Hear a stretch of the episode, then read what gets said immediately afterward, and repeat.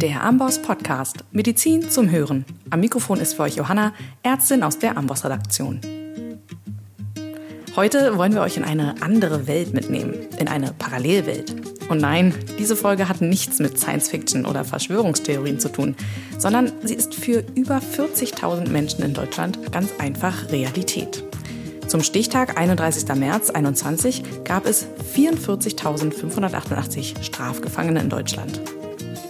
Genau, heute geht's in den Knast. Denn auch hier ist eine gute medizinische Versorgung notwendig, sind Ärztinnen und Pflegerinnen unverzichtbarer Teil des Personals, Teil dieser Welt. Wie aber ist Medizin im Gefängnis organisiert? Was ist dort drinnen anders als draußen? Darüber spreche ich heute mit einer waschechten, erfahrenen Gefängnisärztin und wie sie selbst sagt, einer Überzeugungstäterin. Dr. Simone Dorn betreut als Medizinaldirektorin drei Gefängnisse in Frankfurt am Main und sagt, dass das für sie der tollste Arbeitsplatz überhaupt sei. Sie erzählt uns, wie sie dazu gekommen ist und was ihren Job so facetten- und abwechslungsreich macht. Außerdem hat sie die ein oder andere berührende Geschichte im Gepäck und räumt mit ein paar Vorurteilen auf. Und damit tauchen wir jetzt einmal ein in die Gefängniswelt. Ich freue mich sehr, dass sie mir heute zugeschaltet ist. Herzlich willkommen, Simone Dorn. Ja, hallo, guten Morgen. Guten Morgen, ich freue mich sehr, dass Sie heute dabei sind. Und es ist ja wirklich extrem außergewöhnlich, dass äh, Sie es in die Gefängnismedizin verschlagen hat. Das ist ja wirklich eine Ecke, mit der man im Studium überhaupt gar keine Berührung hat. Ich denke, es ist jedem bewusst, dass da Ärzte arbeiten müssen, aber es hat niemand so richtig auf dem Schirm, auch als Option. Wie sind Sie denn dazu gekommen, Gefängnisärztin zu sein? Äh, genauso wie Sie das sagen, wirklich aus Zufall. Also in der Gefängnismedizin landet man nicht, weil man im Prinzip meistens überhaupt nicht weiß, dass es tatsächlich Ärzte in Gefängnissen gibt. Ähm, Gefängnis ist ja eh so ein, so ein Bereich des menschlichen Lebens, der sich so völlig außerhalb des normalen Umfeldes begibt. Und an Gefangene, da verwenden wir auch nicht ganz so viele Ideen. Und dass es da Ärzte geben muss, das war, hatte ich überhaupt nicht auf dem Schirm. Also wie bin ich da gelandet? Rein durch Zufall. Ich hatte, also ich bin seit 30 Jahren Ärztin und dann habe ich meinen Weiterbildungsauftrag erfüllt gehabt, hatte meinen Fahrrad in der Tasche und ich habe einen Sohn gehabt, der drei Monate vor seinem dritten Lebensjahr war. Damals war gerade relativ neu, dass man einen Anspruch auf einen Kindergartenplatz ab dem dritten Lebensjahr hatte. Und ich dachte, prima, ich melde mich mal arbeitslos, bin zum ersten Mal im Leben zum Arbeitsamt gegangen und hatte eigentlich noch so im Hinterkopf, die finden eh nichts da hast du drei Monate Zeit und danach suchst du dir was. Ich kam also nach Hause und hatte am nächsten Tag, wirklich am nächsten Tag einen Zettel im Briefkasten, ähm, der mir sagte, es ist schön, dass wir Sie in eine JVA verweisen können. Und ich dachte, okay, was soll das jetzt? Aber man musste natürlich hingehen. Also ich bin dann da hingegangen. Das war hier in Frankfurt. Ich zog mich ganz hübsch an. Irgendwie Pumps, Nylons, ganz gar nicht mein Style sonst. Aber so Bewerbungsgespräche dachte ich mal, okay, bretzel ich mich ein bisschen raus. Es war relativ kalt. Es war Anfang April. Es war zugig. Ich bekam kalte Füße. Mit den kalten Füßen sank auch meine Motivation, da irgendwie positiv aufzutreten. Und dann kam so ein knurriger Schließer hätte ich damals noch gesagt. Heute weiß ich, dass ich dafür rechts und links ein paar um die Ohren bekomme. Es sind keine Schließer, es sind Justizvollzugsbedienstete. Und man brachte mich zu einer Ärztin, die mir relativ klar signalisierte, nein, nein, also sie bräuchte jetzt hier niemanden fest, sondern sie braucht eigentlich nur jemanden so mal für Urlaubsvertretung und überhaupt. Und ich war natürlich ein bisschen angefressen. Ich war für meine Verhältnisse relativ kurz angebunden, weil mir halt kalt war. Und dann dachte ich mir, okay, ich gehe nach Hause und warte, was da kommt. Und ich war noch nicht zur Haustür rein da klingelte dann die Kollegin nochmal durch und sagte, also ja, so mein Auftreten, das sei ja schon relativ bestimmt gewesen und ich würde da gut passen. Fand ich schon erstaunlich. Ich war für meine Verhältnisse einfach nur so ein bisschen unfreundlich. Und dann sagte sie, ja, sie wüsste in einer Zweiganstalt, da würde eine halbe Stelle für eine Ärztin äh, oder Arzt zu vergeben sein. Und dann dachte ich, ja, ich guck mal. Und dann habe ich so ein bisschen Probe gearbeitet und ich wusste nach dem ersten Tag, das ist es. Wahnsinn. Und äh, ich bin jetzt seit über 20 Jahren dabei und ich bin wirklich Überzeugungstäterin und so bin ich in den Knast gekommen. Wirklich eine lustige Wendung, dass das Arbeitsamt sie auch eben zur Gefängnismedizin gebracht hat. Zu dem Vorurteil, dass man unfreundlich sein muss, um ins äh, Gefängnis zu passen, auch als Ärztin, können wir ja später nochmal kommen. genau. Ähm, aber du hast den Facharzt für Allgemeinmedizin. Ja. Ist das auch der Facharzt, den man braucht? Weil vom Facharzt für Gefängnismedizin habe ich jetzt noch nie gehört. Ja, den gibt's leider nicht. Also ich ähm, bin seit tausend Jahren, ich übertreibe natürlich, am überlegen, ob man so eine Zusatzbezeichnung zumindest ähm, eigentlich irgendwann mal auf die Füße stellen sollte, weil es gibt ja doch viele Gefängnismediziner in Deutschland. Und es ist so, dass unser Arbeitsfeld natürlich allgemeinmedizinisch sehr, sehr umfassend ist, aber ähm, man braucht theoretisch gar keinen Facharzt, um in der Justiz arbeiten zu können.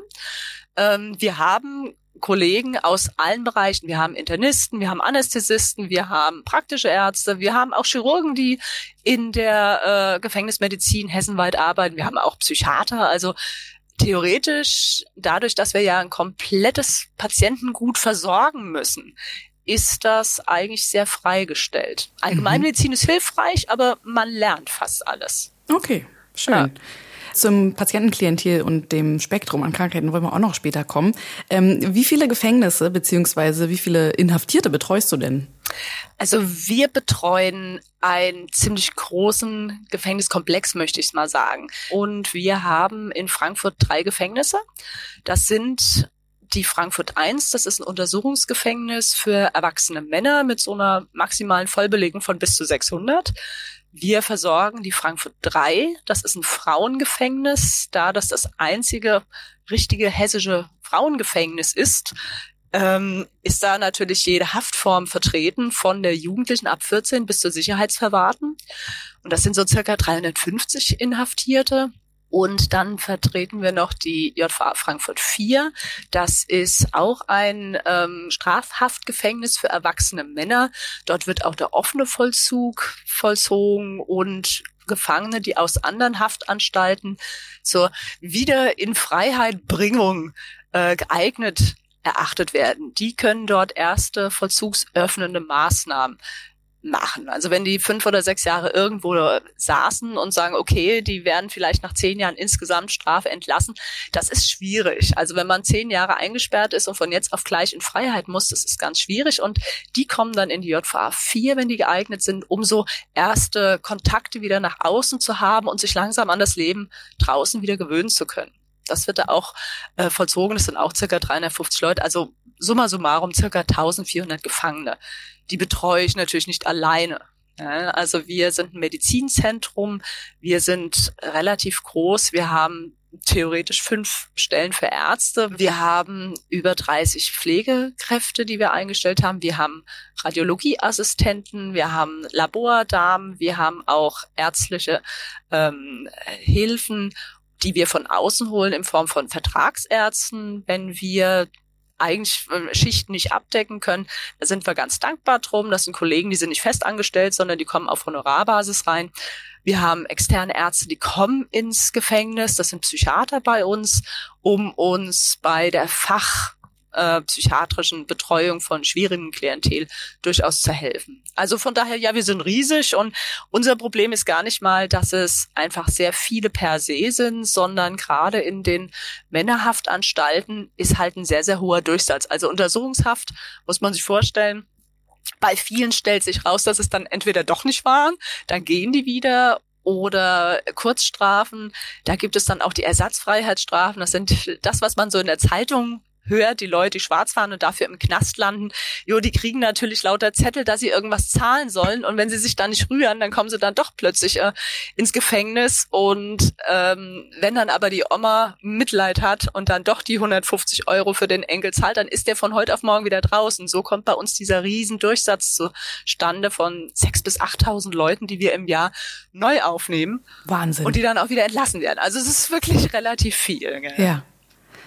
Vielleicht müssen wir auch an dieser Stelle so mal so einen kleinen juristischen Exkurs machen. Ich weiß nicht, ob ich die Einzige bin, die ähm, sich da nicht so gut mit auskennt, aber du hast ja schon gerade so ein paar verschiedene Arten von Gefängnis beziehungsweise Haft angesprochen. Vielleicht kannst du nochmal uns diese Unterschiede erklären und gibt es eine Reihenfolge, in der das durchlaufen wird und vielleicht ist auch die gesundheitliche Versorgung hier irgendwie unterschiedlich geregelt. Ich kann mir vorstellen, gerade die, die irgendwie kurz in Untersuchungshaft sitzen, naja, ähm, die werden ja jetzt nicht äh, in zehn Tagen dich sehen wahrscheinlich. Doch. Ähm, aha, okay. Jeder Vielleicht kannst du uns das nochmal kurz erklären. ja, also ich bin echt keine Juristin, das muss man dazu sagen. Aber äh, das Gros kann ich natürlich erklären. Es ist so, dass ähm, die Justiz Ländersache ist. Das heißt, jedes Bundesland hat eigene Gesetze. Ich würde mal unterstellen, die schreiben alle irgendwie ein bisschen voneinander ab. Die sind doch alle sehr ähnlich, die ich kenne. Und es gibt ähm, an unterschiedlichen Haftarten gibt es zum Beispiel die Untersuchungshaft. Die Untersuchungshaft wird dann vollzogen, wenn bei, wenn berechtigter Verdacht besteht, dass irgendjemand was angestellt hat und wenn der Verdacht besteht, dass er sich vielleicht vom Acker macht, sprich eine Fluchtgefahr besteht oder eine Verdunklungsgefahr oder dass er oder sie versucht, irgendwelche ähm, Beweise aus dem Weg zu bringen, dann bringt man diese Person in Untersuchungshaft und bis zu einer Gerichtsverhandlung wird die Person in Untersuchungshaft bleiben oder wenn sich vorher schon rausstellt, naja, das ist er jetzt doch nicht, das habe ich tatsächlich auch schon erlebt, ähm, dann wird er halt wieder entlassen bei einer Haftprüfung. Um, das ist die Untersuchungshaft. Ähm, hier ist das Problem, was ich so sehe, ähm, es gibt ja so ein Vorurteil, dass äh, vor allen Dingen Menschen mit Migrationshintergrund äh, viel häufiger in den JVA zu finden sind als Deutsche. Ähm, das möchte ich jetzt so erstmal nicht so unbedingt unterstützen wollen. Es ist aber so, dass wenn jemand mit einem deutschen Pass und dem deutschen Lebensmittelpunkt hier eine Handtasche klaut, ähm, der bis zu seiner Gerichtsverhandlung, wenn er sonst nichts auf dem Kerbholz hat, zu Hause bleiben kann und er dann von zu Hause zur Gerichtsverhandlung geht. Wenn ich aber einen Ausweis habe, der aus irgendeinem anderen Land kommt und ich vielleicht die Möglichkeit habe, mich zum Acker zu machen und dort einfach weiterzuleben, dann wird so eine Person viel eher in U-Haft genommen. Also in mhm. U-Haft ist das Verhältnis von Menschen mit Migrationshintergrund zu deutschem Ausweis schon noch anders wegen eben dieser Besonderheit. Das denke ich mal, equalisiert sich in Strafhaft. Strafhaft ist dann die Haft, die man hat, wenn man tatsächlich rechtskräftig verurteilt wurde. Dann das, also aus U-Haft kann die Oma zahlen, was sie will. Aus U-Haft kommt man nicht raus. Das war die Ersatzfreiheitsstrafe. Also wenn ich irgendeine Geldstrafe leisten müsste und das nicht kann oder nicht will, dann gibt es die Möglichkeit, dass der Staat einen dafür halt in den Knast steckt. Man hat natürlich auch da immer Möglichkeit, dann die Geldstrafe zu zahlen und dann ist man auch draußen. Ähm, Jugendhaft ist noch eine Sache. In Jugendhaft kann ich in Deutschland kommen ab dem 14. Lebensjahr. Ähm, und Sicherheitsverwahrung ist eine Form der Unterbringung, die im Anschluss an eine Haftstrafe folgt, wenn weiterhin eine Gefahr von dieser Person ausgeht. Das sind weitestgehend tatsächlich Männer, die in Sicherheitsverwahrung äh, sind, wegen Wiederholungsgefahr, Sexualstraftaten und so weiter und so fort. Ähm, das Ganze ist natürlich geregelt gesetzlich, welchen Anspruch auch ein Inhaftierter oder eine Inhaftierte auf medizinische Versorgung hat.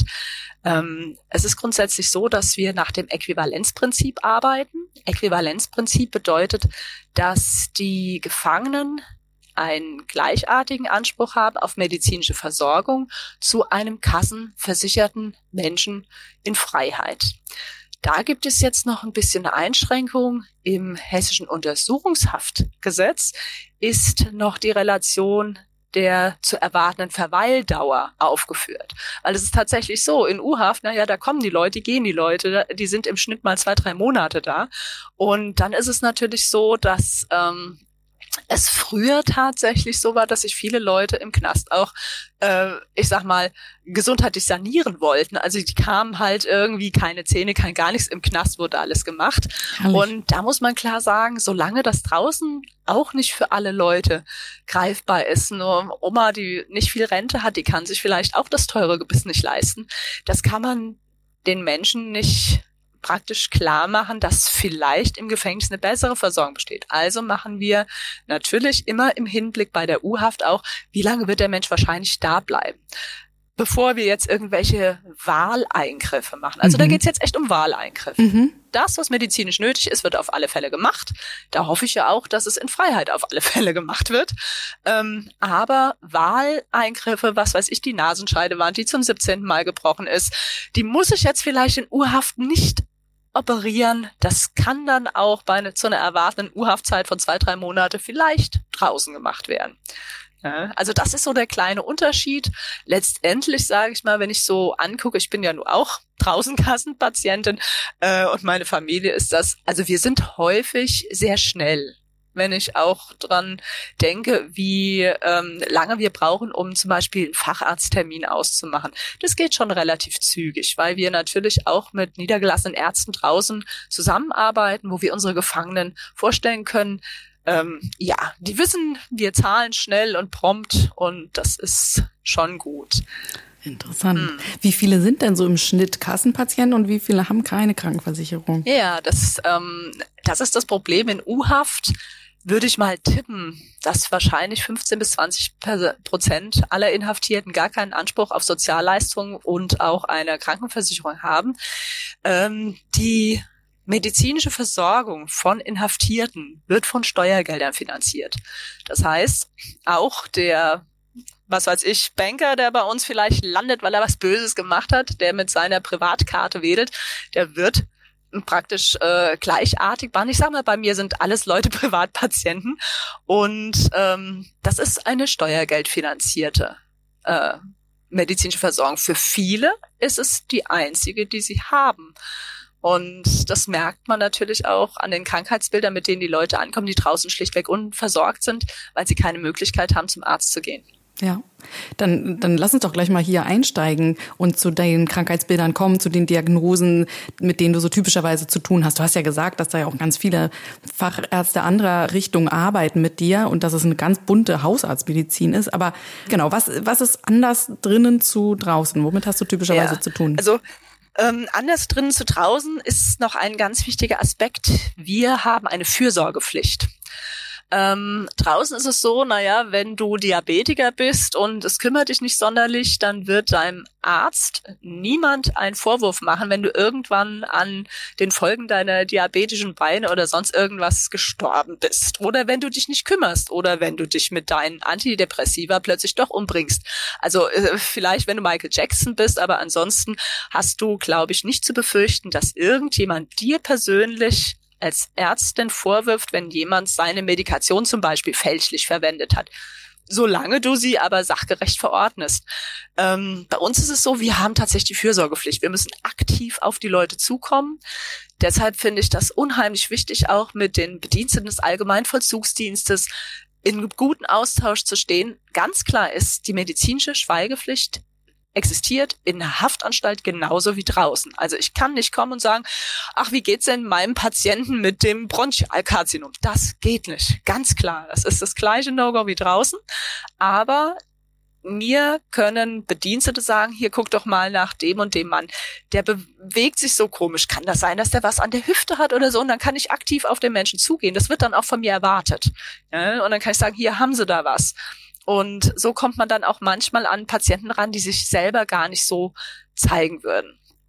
So, was, was ist so mein häufigstes, was ich so an medizinischen Problemen finde. Also erstens mal ist es so, dass jeder Gefangene, du hast vorhin gesagt, äh, naja, wenn der nur zehn Tage da ist, dann sieht er keinen Arzt. Doch. Also das ist gesetzlich vorgeschrieben.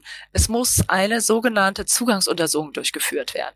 Sprich, jeder Inhaftierte egal ob er nur einen Tag bleibt, ein Jahr, zehn Jahre oder lebenslänglich. Ich meine, das weiß man ja am Anfang nicht. Der muss einer medizinischen Untersuchung zugeführt werden und das innerhalb von 72 Stunden. Ach, äh, diese 72 Stunden sind natürlich den äh, JVA geschuldet, bei denen am Wochenende kein Arzt vorhanden ist. Gell? Also die meisten kleinen JVAs, da ist ein Doktor alleine tätig. Wir arbeiten zwar in größeren ähm, äh, praktisch auch telefonisch miteinander. Wir kennen uns alle und wir wissen auch, wen wir im Rat fragen können, wenn wir mit einer Sache nicht weiterkommen. Aber prinzipiell ist da ein Doktor und der ist am Wochenende nicht da. So, und diese 72 Stunden, das ist so das, was man gesagt hat, okay, nach 72 Stunden muss jemand mal drauf gucken. Und bei uns ist es so gehandhabt, wir haben halt dadurch, dass wir so einen unheimlich hohen Durchsatz haben und ich glaube, in Frankfurt werden die meisten Menschen überhaupt verhaftet in ganz Hessen. Bei uns kommen jeden Tag 10, 20, 25 neue Inhaftierte an. Und wenn ich da jemanden habe, der, was weiß ich schon, im Polizeirevier eine Nacht war, entzügig wurde oder vielleicht auch ein Alkoholproblem hat, dann macht es einen Riesenunterschied, ob ich ihn noch am selben Tag, wenn er in der Haftanstalt ankommt, angucke ärztlich oder drei Tage später. Ähm, und von daher ist bei uns tatsächlich an jedem Tag des Jahres abends nochmal für zwei Stunden ein Arzt. Das ist normalerweise ein Vertragsarzt, also keiner von uns Festangestellten, das könnten wir ja gar nicht leisten, sondern es ist tatsächlich abends noch zwei Stunden jemand da, der schon mal so eine Sichtung macht. Und das, was wir natürlich überdurchschnittlich äh, häufig haben, sind Menschen mit Drogenproblemen, die eine Suchterkrankung haben vom Opiattyp. Ähm, aber wir haben auch durchaus viele Leute, die ein Alkoholproblem haben. Und nicht nur so, dass sie sagen, ach, es geht mir nicht gut, wenn ich abends mein eines Glas Wein trinke, sondern denen geht's nicht gut, weil sie ihre ganze Flasche Whisky nicht kriegen, die sie jeden Tag täglich konsumieren. Und ähm, was wir natürlich auch sehr häufig haben, sind psychiatrische Erkrankungen. Viele Menschen, die Psychosen haben, Depressionen und eines muss man ganz klar sagen, eine Inhaftierung macht was mit einem Menschen. Wenn das eine Erstinhaftierung ist, am Ende noch aus heiterem Himmel in Anführungsstrichen, dann ist das eine Anpassungsleistung an den Menschen, den man eigentlich so ganz, ganz schwer nachvollziehen kann. Also diese Anpassungsstörung, das, was man so früher die reaktive Depression nannte, das ist eher ein bei uns fast täglich zu beobachtendes Krankheitsbild bei fast allen Neuinhaftierten, außer bei denen, die schon so häufig im Knast waren, dass sie den Knast so ein bisschen als, ähm, ach, ich bin wieder hier, was machen die Kinder, Frau Doktor? Die gibt's auch. Also für die sind wir echt die Hausärzte, ja. die gibt es auch und die sind unheimlich dankbar, weil sie sehr häufig draußen eigentlich so gar kein Milieu haben, gar keinen festen Punkt und für die ist der Knast der feste Punkt, was natürlich schon sehr traurig ist, aber so ist es. Und ansonsten gibt es nichts, was es nicht gibt. Ähm, orthopädische Erkrankungen gibt es ganz häufig. Äh, wir haben ganz viele Sportmöglichkeiten bei uns für die Gefangenen, weil es sind ja halt häufig doch junge Männer und ich sag mal, ähm, oder junge Frauen und sportliche Betätigung ist einfach auch wichtig, um äh, ein bisschen Power, ein bisschen Dampf abzulassen. Das ist ja doch häufig so ein Problem unserer Inhaftierten, dass sie eben so mit schlechten Gefühlen gar nicht so richtig gut wissen, umzugehen. Und Sport ist eine gute Möglichkeit, da einfach mal so ein bisschen Power abzulassen. Aber das Problem ist, die machen dann häufig zu viel. Und äh, das sind dann halt die orthopädischen Probleme, die kommen Überlastungsschäden. Weil ich sag mal, wenn ich 50 Liegestütz mache, bin ich durch. Aber die kommen dann sagen, ach, mir tut die Schulter so weh, dabei mache ich nur 1000 Liegestütz. Ähm, den ist sonst langweilig. Also, mhm. ja, das haben wir ganz häufig. Ja.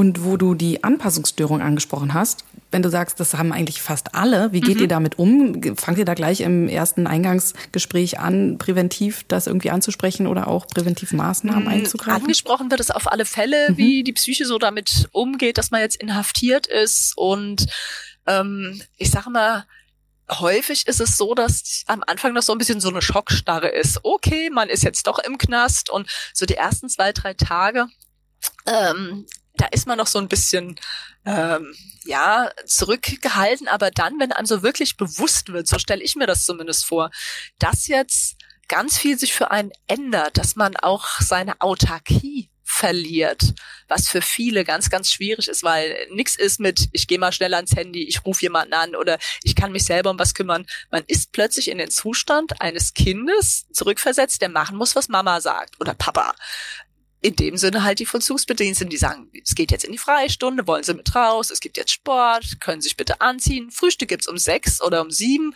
und nicht, wenn ich äh, Lust habe, lang zu schlafen, erst um zehn. Das ist ganz schwierig und das kommt häufig so nach zwei, drei Wochen.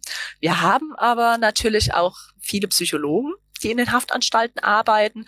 Und alle Leute, die kommen, werden natürlich auch von dem Psychologen mitbetreut, so dass das abzufangen ist. Und da gibt es natürlich auch Möglichkeiten, solche Leute zu beschäftigen ähm, in Arbeitstherapien oder selbst, wir haben natürlich auch eine Bücherei und so weiter. Es gibt also viele Sachen, die man machen kann. Und es ist ja auch so häufig, wenn dann die Gefangenen auch merken, da sind andere Leute, mit denen man vielleicht auch in der Muttersprache reden kann. Das, das ähm, nimmt schon ganz viel von dem Druck raus. Ja? Mhm. Und das Interesse ist also auch da seitens der ähm, Inhaftierten, dass sie sich irgendwie durch Arbeitstherapie oder weiß ich nicht, was noch angeboten wird von Seiten der psychologischen äh, Kollegen, ähm, dass sie das gerne annehmen? Ja, das ist individuell sehr unterschiedlich. Also wir haben halt wirklich ein, eine Bandbreite von ich will jetzt gar nichts und äh, zu oh ja bitte das Komplettpaket. Ich muss aber immer dazu sagen, wir sind natürlich auch kein Wellness-Bereich, gell? Also ja. es ist eine JVA und viele Leute sind halt in der JVA nicht, weil sie es toll finden, sich an Regeln zu halten, sondern es sind natürlich auch ganz viele Leute da, die eben dort sind, weil sie sich nicht an Regeln halten. Das ist schon äh, ein Arbeitsbereich, wo man ganz viel Fingerspitzengefühl braucht, also auch die Arbeit der allgemeinen Vollzugsdienstleute, das, das ist ganz wichtig. Also das sind nicht Leute, die aufschließen, abschließen, sondern die ganz viel mit betreuen. Gell? Mhm. Das ist quasi so ein bisschen die erweiterte Pflegekraft, eigentlich wie im Krankenhaus, wenn du auch gesagt hast. Ne? Also als Ärztin im Krankenhaus verlasse ich mich auch darauf, dass meine Pflegekraft mir mitteilt, wenn sie das Gefühl hat, bei dem Patienten, bei der Patientin, da verändert sich irgendwas oder da müsste ich jetzt mal draufschauen. Eigentlich war ich schon zur Visite und würde ihn sonst erst am nächsten Tag wiedersehen. Und wahrscheinlich sind dann diese Kollegen quasi auch so ein bisschen noch so deine erweiterte ähm, Hand oder dein erweitertes Auge, die eben dir dann sagen müssen, Mensch, hier ist irgendwas komisch und vielleicht hat das ähm, äh, medizinische Gründe. Ja, ja, natürlich, klar. Mhm. Also ich, ich sehe uns eh als Gesamteinheit wir, die Medizin, wir sind nur ein kleiner Teil in einem relativ großen Bereich, der ja nur auch eine Behörde ist. Aber wir versuchen alle wirklich gut zusammenzuarbeiten. Und das funktioniert auch wirklich ganz hervorragend. Gell? Schön. Ja. Ähm, eine Patientengruppe ist mir noch eingefallen, und zwar, wie sieht es denn, du hast eben als Beispiel das Bronchialkarzinom genannt. Wie sieht es denn aus mit äh, PatientInnen, die jetzt wirklich in einer palliativen Situation landen und haben aber noch eine ziemlich lange Haftstrafe vielleicht abzusetzen? Ähm, Gibt es da eine Möglichkeit, diese Patienten dann irgendwo anders zu betreuen, dass die restlich verbleibenden Monate oder Jahre, wie auch immer die palliative Situation aussieht, dass sie diese nicht in Haft verbringen müssen? Oder ist das halt einfach dann das Schicksal? Ja, also glücklicherweise, sage ich mal, haben wir relativ selten Patienten, die palliativ sind. Also mhm. das Problem ist, ähm, wenn wir so eine Diagnose in Haft stellen, dann diagnostizieren wir das mit Hilfe der umliegenden Krankenhäuser, bis wir wirklich sagen können, okay, das ist jetzt eine Situation, die ist durch dies und das noch modulierbar, behebbar etc., therapierbar, dann werden wir alles tun, was in Haft möglich ist, um zu therapieren.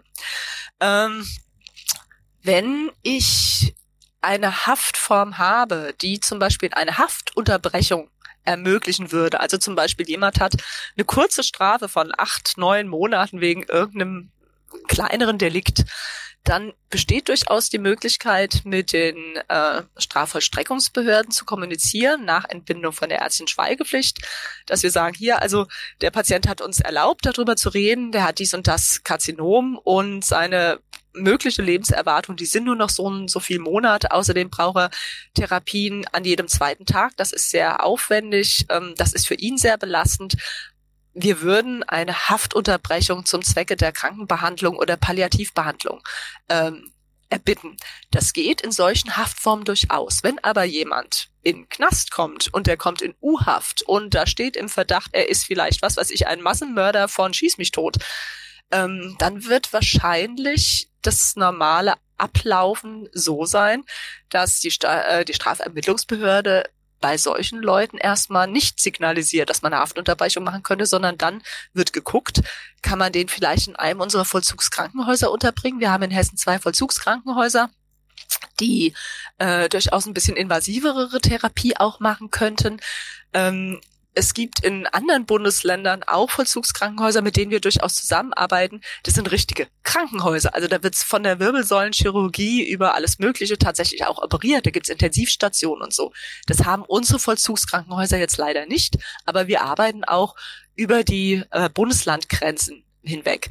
Und es ist tatsächlich auch so eine Hafttauglichkeit. Das ist ja das, was dahinter steht. Ist ein Mensch überhaupt hafttauglich? Ähm, das ist relativ eng gehalten. Also man kann klar sagen, ist ein Mensch normalerweise in der Lage, draußen allein in der Wohnung zu leben. Selbst wenn pro Tag einmal ein Pflegedienst kommen kann, dann kann man eigentlich unterstellen, okay, das geht in Haft auch. Wir haben auch einmal am Tag eine Pflegerin, die in Zweifelsfalle reingucken kann. Und ich denke auch abhängig von allgemein öffentlichen Interesse ist es so, dass es auch eine Hafttauglichkeit zum Beispiel unter den Bedingungen einer Krankenhausunterbringung gibt. Sogar eine Intensivstationverbringung. Also ich schilder da immer so einen Fall, da gab es ein, ähm, einen Mord an einem kleinen Mädchen und der Täter hatte wohl versucht, oder der, ja, er ist, glaube ich, danach verurteilt worden, ähm, den Teppich, in den er die Leiche des Kindes gewickelt hatte, im Keller ähm, zu entflammen und er hat dabei aber selber Feuer gefangen und das war aber natürlich so von öffentlichem Interesse, dass dieser Mann nicht irgendwo einfach so alleine im Krankenhaus liegt. Der war inhaftiert unter den Bedingungen der Unterbringung auf einer Intensivstation in einem öffentlichen Krankenhaus. Da muss halt dann rund um die Uhr müssen Bedienstete dabei sein und ihn bewachen, dass er nicht abhaut. Und da kann man natürlich sagen, wie soll denn so jemand abhauen? Aber also ich habe auch schon Leute ohne Beine irgendwie auf Flucht aus dem Krankenhausfenster äh, erzählt bekommen, gell? Also es gibt hm. da doch viel, was man sich kaum vorstellen kann. Ja, das glaube ich. Wie geht man denn äh, damit um? Also ich meine, du hast ja auch erzählt, du bist Mutter auf jeden Fall von einem Kind mindestens. Wenn du jetzt solch einen Fall schilderst, das ist, wird wahrscheinlich auch nicht der einzige Fall gewesen sein, wo vielleicht ein Kind als Opfer im Spiel gewesen ist. Wie, wie gehst du damit um? Ähm, ich weiß meistens überhaupt nicht, weshalb die Leute bei mir sind. Also ich könnte nachgucken, interessiert mich nicht. Mhm. Und ähm, ich weiß dann, weshalb die Leute da sind, wenn sie mir das selber erzählen. Oder wenn das ein öffentlichkeitswirksames Delikt ist, wo ich praktisch schon das Delikt weiß, bevor der Mensch bei uns landet. Aber prinzipiell kann ich das relativ gut trennen. Also es interessiert mich nicht, ich gucke von selber gar nicht. Ähm, und ich würde jemanden nicht unterschiedlich ärztlich behandeln, auch wenn ich das Delikt, welches ihm oder ihr vorgeworfen wird, absolut abscheulich fände. Ja, das ist ja auch die ärztliche Aufgabe. Genau, und das ist eine mhm. Sache, das muss man können. Wenn man das ja. nicht kann, ist man als Gefängnisarzt oder Ärztin auch vielleicht nicht am richtigen Platz. Ja, aber dafür ist ja vielleicht auch eine gute Strategie, nicht, wenn es nicht nötig ist, in die Akte zu gucken, was jetzt das Delikt gewesen ist. Ja, ja genau. Wie sieht es denn mit dem Vorurteil aus, dass vielleicht im Gefängnis auch öfter, ja, dass du da öfter vielleicht mit Gewalt umgehen musst oder konfrontiert bist? Du hast ja auch gesagt, da sind viele, ähm, sind drogenabhängig und müssen dann erstmal vielleicht auch durch Entzug und werden dann vielleicht auch aggressiv dir gegenüber. Ist das so oder ist das ein Vorteil? ähm, also ich sag mal, sicherlich ist ähm, der Arbeitsplatz Justizvollzug geeignet, mit relativ vielen Leuten zusammenzukommen, bei denen äh, Aggression oder Aggressivität eine geeignete Maßnahme ist, um sich irgendwie mit der Umwelt auseinanderzusetzen. Witzigerweise ist aber der Knast ja der sicherste Raum, wo ich äh, mit solchen Leuten zu, äh, zu tun habe, weil ich einfach weiß, dass es Probleme geben kann. Ich habe Bedienstete um mich rum. Ich bin auch nie allein mit den Gefangenen.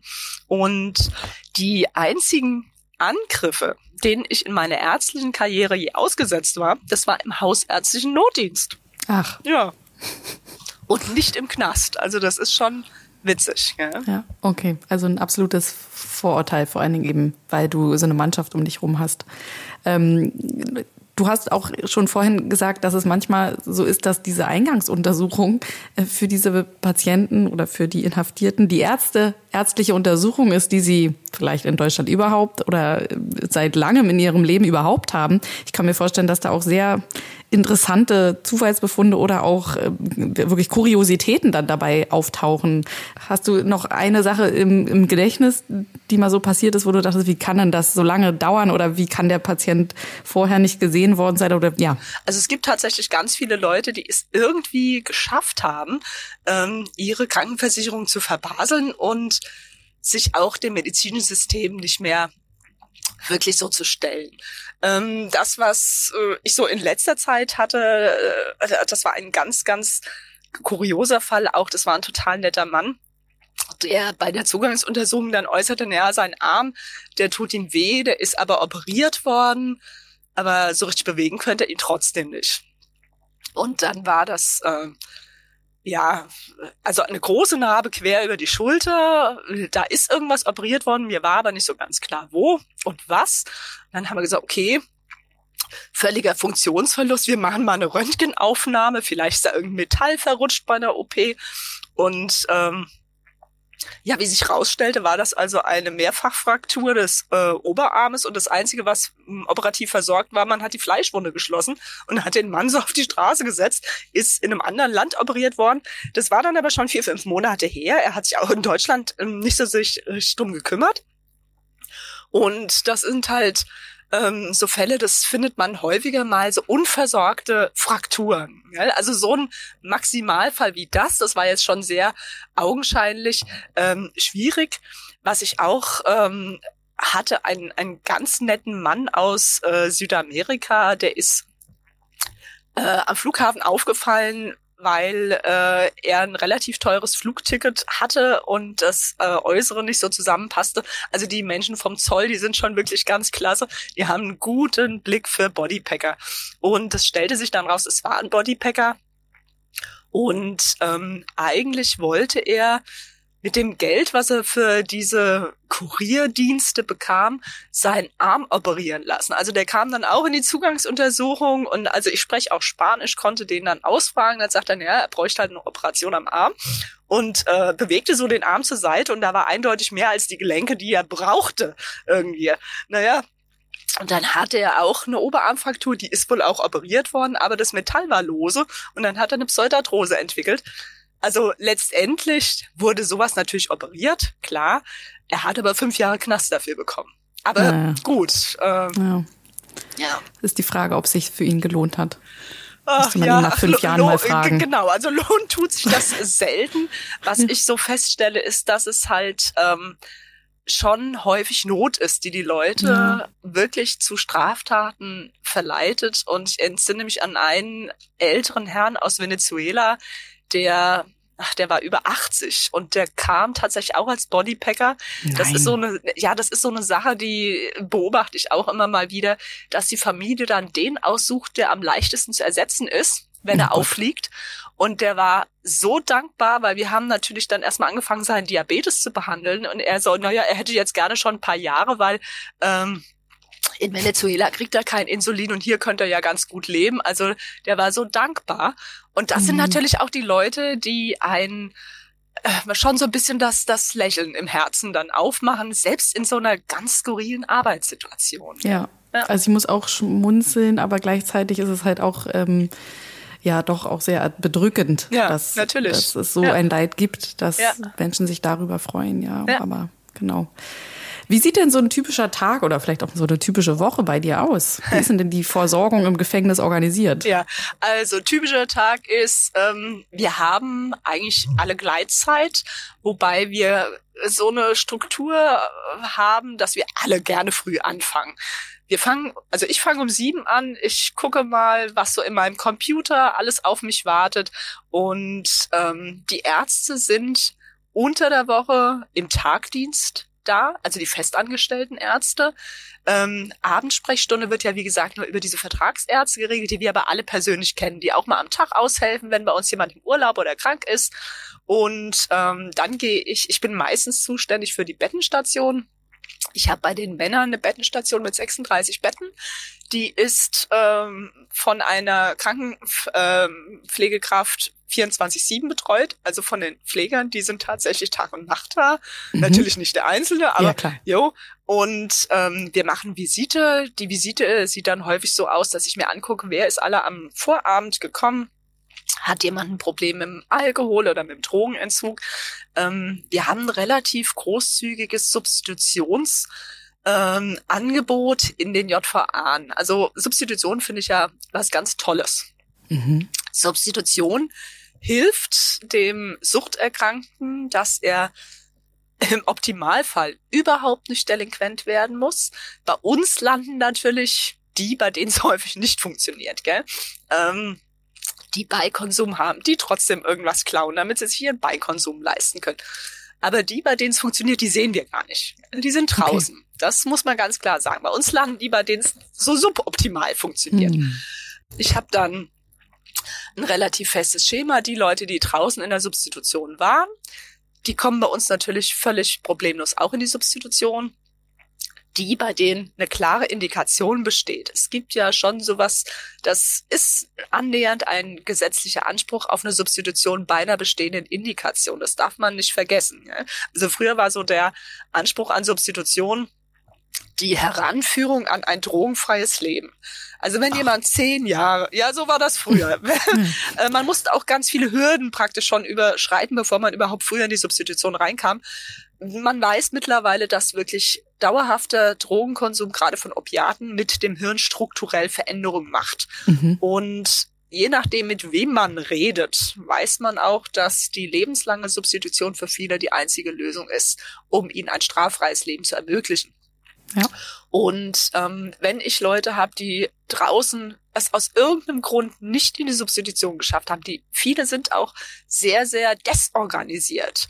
Ähm, und die Indikation steht und die haben eine Krankenversicherung oder einen Anspruch auf eine Krankenversicherung draußen, dann leite ich die auch in eine Substitution ein, in der Hoffnung, dass wenn die dann entlassen werden, sie das draußen weiterführen. Wir kümmern uns auch immer um Stellen, die draußen für sie zuständig sind ähm, dass sie einfach nicht mehr in den Knast zurückkommen. Ja. ja? Klappt manchmal, nicht immer. Okay, hast du eine Quote oder ein äh, Gefühl? ich sag mal, von denen, die bei mir im Knast landen, da funktioniert das vielleicht bei 30 Prozent. Okay. Ja? An dieser Stelle übrigens ein Hinweis für unsere HörerInnen. Wer sich für diese Thematik interessiert, der findet ab heute auch einen interessanten Artikel auf unserem Amboss-Blog go.ambos.com slash Substitution ist der Link zum Artikel, der sich mit Substitution bei Opioidabhängigkeit beschäftigt. Okay, zurück zu dir, Simone. Wie geht's dann weiter auf Visite? ich gucke mir dann an auf der ähm, Visite, was alles passiert ist. Ich rede mit allen Leuten und ich habe natürlich auch in Zeiten von Corona einen Isolationsbereich, wo ich Patienten, die entweder tatsächlich mit Corona infiziert sind, ihre Quarantäne und ihre Krankheitszeit ärztlich ähm, überwacht sozusagen hinter sich bringen, oder ähm, Leute, die Corona-artige Symptome haben, erstmal aus der Gemeinschaft sozusagen in den Krankenbereich gebracht werden, damit es da keine Übertragungsrisiken gibt. Wobei man sagen muss, in der Frankfurt 1 ähm, also wir haben ja die Einzelhaftraumunterbringung. Das ist so ein gesetzlicher Anspruch. Das wurde irgendwann mal entschieden, dass ein Gefangener Anspruch eigentlich hat auf einen Einzelhaftraum. Insofern das umsetzbar ist. Die Frankfurt 1 ist eine recht neue Anstalt. Die gibt's erst zehn Jahre. Jo, da hat jeder sein Einzelzimmer. Mhm. Und sollte der in Quarantäne müssen, dann bleibt er die zehn Tage bei sich in seiner Einzelzelle und darf nicht am Sport teilnehmen. Das ist natürlich die Maximalform der Quarantäne ich glaube, es gibt keinen medizinischen Bereich, der seit Corona nicht gelitten hat. Ob das im Krankenhaus ist, ob das die Arztpraxen sind, ob wir das sind. Selbst wenn es nicht zu Infektionen kommt des ähm, Personals, aber wir haben so viele, die in Quarantäne bleiben mussten, weil die Kinder zum Beispiel nicht untergebracht waren oder weil die Kinder plötzlich eine positiv getestete Betreuungsperson hatten. Also Personalmangel ist da natürlich noch verstärkt. Und wenn wir ein Ausbruchsgeschehen ja. hätten, das nicht kontrolliert wäre, wo es, was weiß ich, 20, 30 Prozent des Bedienstetenkörpers äh, treffen würde, die in Quarantäne äh, gesteckt würden, dann äh, haben wir ein Problem. Ja. Ja. So, wie mache ich weiter am Tag? Genau, ich komme dann immer von einem ins andere. Ähm, ich werde, glaube ich, am Tag mindestens 50 Mal angerufen, um irgendwelche Dinge, Dinge zu besprechen. Wir ähm, besprechen uns auch im ärztlichen Team häufiger, wenn wir Patienten haben, die ein bisschen aufwendigere Behandlung haben oder wenn, also wir, ich habe eine sehr nette Kollegin, die ist Internistin und Kardiologin, also ich bin jetzt eher so die Handwerkerin ähm, unter uns ähm, wenn es blutet oder wenn es irgendwie komisch aussieht von der Knochenform, dann ist das so auf meinem Tisch. Und wenn ich da ein EKG habe, was mehr als die mir bekannten Spitzen hat, dann, dann werde ich meine Kollegin fragen. Also wir kennen alle unsere Stärken und Schwächen, wobei wir auch viel voneinander lernen. Das ist schon mhm. sehr ein gutes Arbeitsteam. Und äh, das Schöne ist, dass wir halt wirklich nicht allein sind. Wir haben, ich habe auch noch so ganz merkwürdige Aufgaben. Ich bin noch die Hygienebeauftragte mhm. der drei Knäste. Also das sind so Jobs, die man miterbt. Mhm. Äh, was ich allerdings mittlerweile wirklich aus totaler Überzeugung auch mache. Ähm, es ist so, dass bis vor 16 Jahren die äh, Veterinärämter für die äh, Kontrolle der hygienischen Zustände in den JVA zuständig waren. Da kam dann immer ein netterer Herr, der hat mit uns eine Tasse Kaffee getrunken, hat mir danach auf die Schulter gehauen, hat gesagt, gut gemacht, Mädchen ist gegangen. Und plötzlich wurden so vor 15 Jahren ähm, die Zuständigkeiten an die Gesundheitsämter weitergegangen. Und seitdem kommt halt regelmäßig äh, jemand vom Gesundheitsamt, guckt sich alles an. Wir haben äh, Unterstützung durch externe Hygienefachkräfte. Ich, es gibt Hygienepläne für alle Bereiche. Äh, ich mache Begehungen. Ich mache auch Belehrungen für Gefangene. Wir haben bei uns eine, ja, eine Küche. Äh, wir haben auch eine Metzgerei. Es wird nicht geschlachtet, aber Fleisch wird verarbeitet, Käse wird verarbeitet für die Bereitstellung der Ernährung der Gefangenen die Gefangenen, die da arbeiten, müssen natürlich wissen, was sie tun. Das heißt, sie brauchen eine Kü äh, Küchenbelehrung nach äh, dem Infektionsschutzgesetz. Sowas mache ich. Ähm, ich habe außerdem die Substitution. Ich habe momentan in Frankfurt circa 60 Leute in Substitution bei den Männern. Äh, bei den Frauen macht das meine Kollegin. Das sind auch nochmal so 60. Ähm, das braucht schon viel Zeit. Also mhm. Substitution ist ähm, sehr viel Dokumentation, auch Eingehen auf die Patienten ich biete äh, eine Substitutionssprechstunde in der Woche an. Das ist so die einzige regelmäßige Sprechstunde, die ich mache.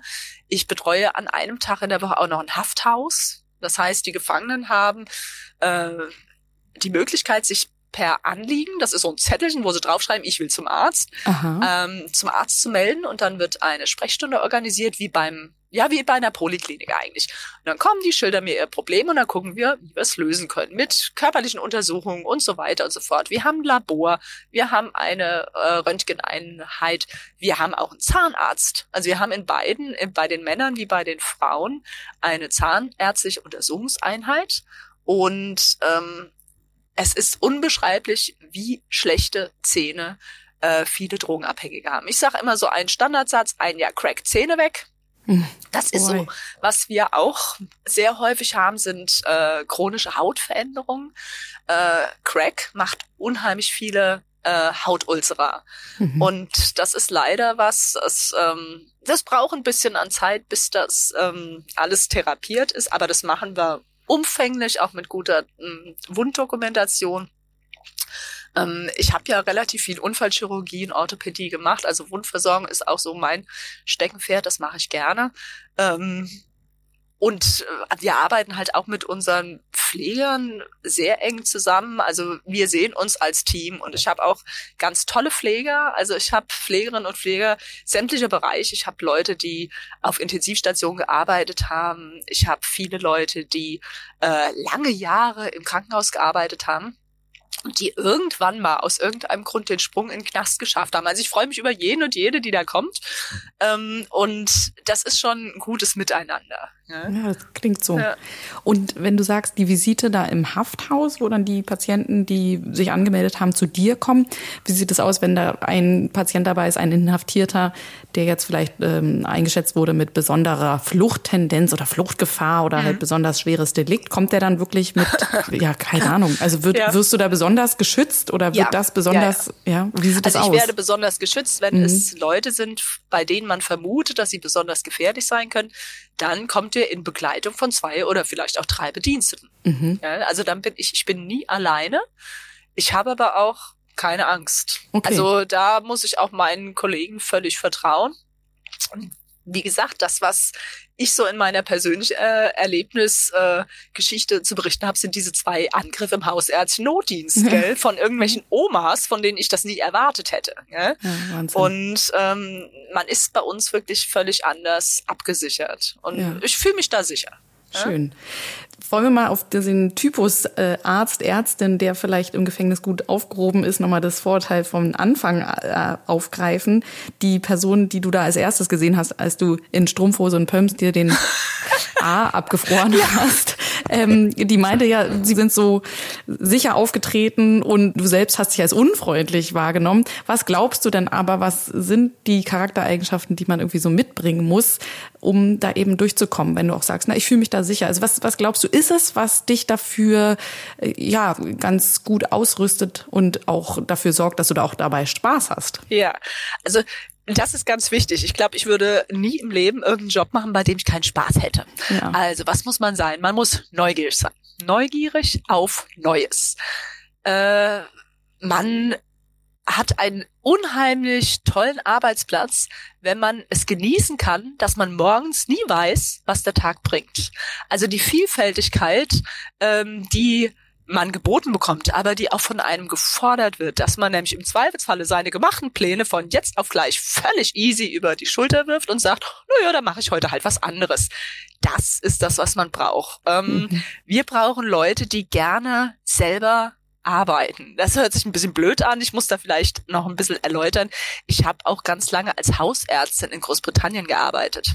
Das ah. habe ich bis vor drei Jahren gemacht, bis der Brexit uns getrennt hat.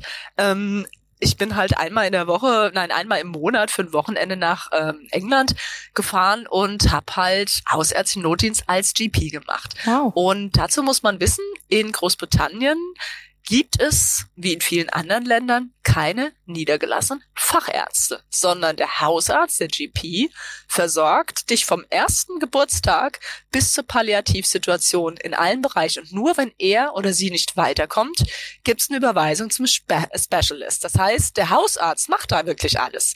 Und ähm, das ist so das, was ich, was, was hier vielleicht auf dem Land noch da ist, wenn die Fachärzte eh rar sind, da sind die Hausärzte ganz anders aufgestellt. Da sind auch die Patienten ganz anders aufgestellt.